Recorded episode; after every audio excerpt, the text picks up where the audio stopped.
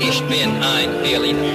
Hi, ich bin's, alter Army Rick Delisle. Sag mal, was willst du über Berlin wissen?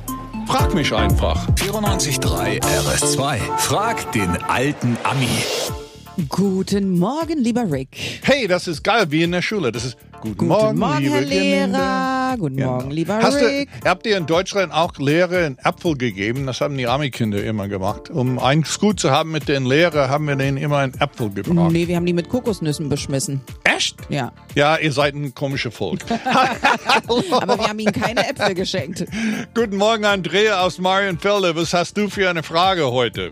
Guten Morgen. Hi. Ich würde gerne wissen, welches war die erste U-Bahn und welche Strecke ist sie gefahren?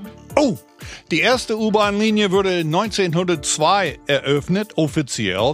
Äh, Das war eine Strecke zwischen Stralauer Tor, das ist heute U-Bahnhof Osthafen, ist das, und Potsdamer Platz. Das war damals die U1, wenn du dir mal vorstellen kannst. Aber genau genommen gab es schon drei Jahre früher die erste U-Bahn-Strecke, und zwar im Spreetunnel. Dort fuhr eine kleine Bahn, der lief zwischen Friedrichshain und Treptow. Und das sollte eine Probestrecke sein, um zu schauen, ob es überhaupt möglich ist, eine U-Bahn in Berlin zu bauen. Hat sich ja gelohnt. Äh, heute fährt er aber nichts mehr. Der Tunnel ist äh, immer noch da, aber überflutet. Also kannst jetzt mal schwimmen, schwimmen gehen, wenn du willst. Aber so geht das nicht mehr.